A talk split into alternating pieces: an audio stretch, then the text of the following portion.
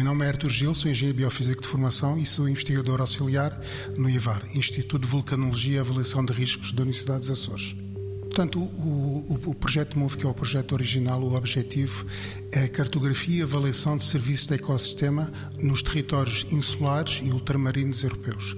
usando como base a cartografia do uso e ocupação do solo. O solo, o próprio solo, portanto, é um recurso extremamente escasso em ilhas, é um recurso não recuperável e, e é também a base de todos os serviços de ecossistema que, que são providenciados pela natureza, portanto, o, o tal capital natural. Uh, portanto, o projeto MOVE foi, foi, foi, desenvolvido de forma a serem desenvolvidos metodologias específicas para cartografia e avaliação de serviços de ecossistema nesse tipo de territórios e, e para tal recorreu-se uh, muito, uh, muito fundamentalmente à detecção, à detecção remota. Uh, neste momento, portanto, o MOVE, o projeto MOVE, que era o projeto original, já, uh, já foi concluído e neste momento estamos a meio do, do, do Move On. A, a, inovação do Move On em relação ao Move é que o Move, portanto,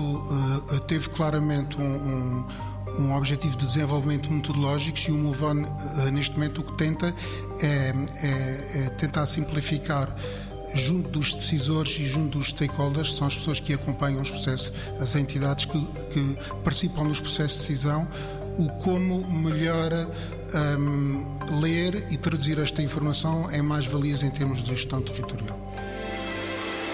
90 Segundos de Ciência é uma produção conjunta Antena 1, ITQB e FCSH da Universidade Nova de Lisboa, com o apoio da Nova Artis.